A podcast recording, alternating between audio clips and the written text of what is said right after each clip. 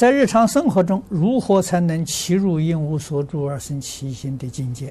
这个问题不答复。啊，为什么呢？你不懂。啊，如果你真正要想啊，怎样达到这个境界，你去念《坛经》，你去念禅宗祖师的语录，啊，你就知道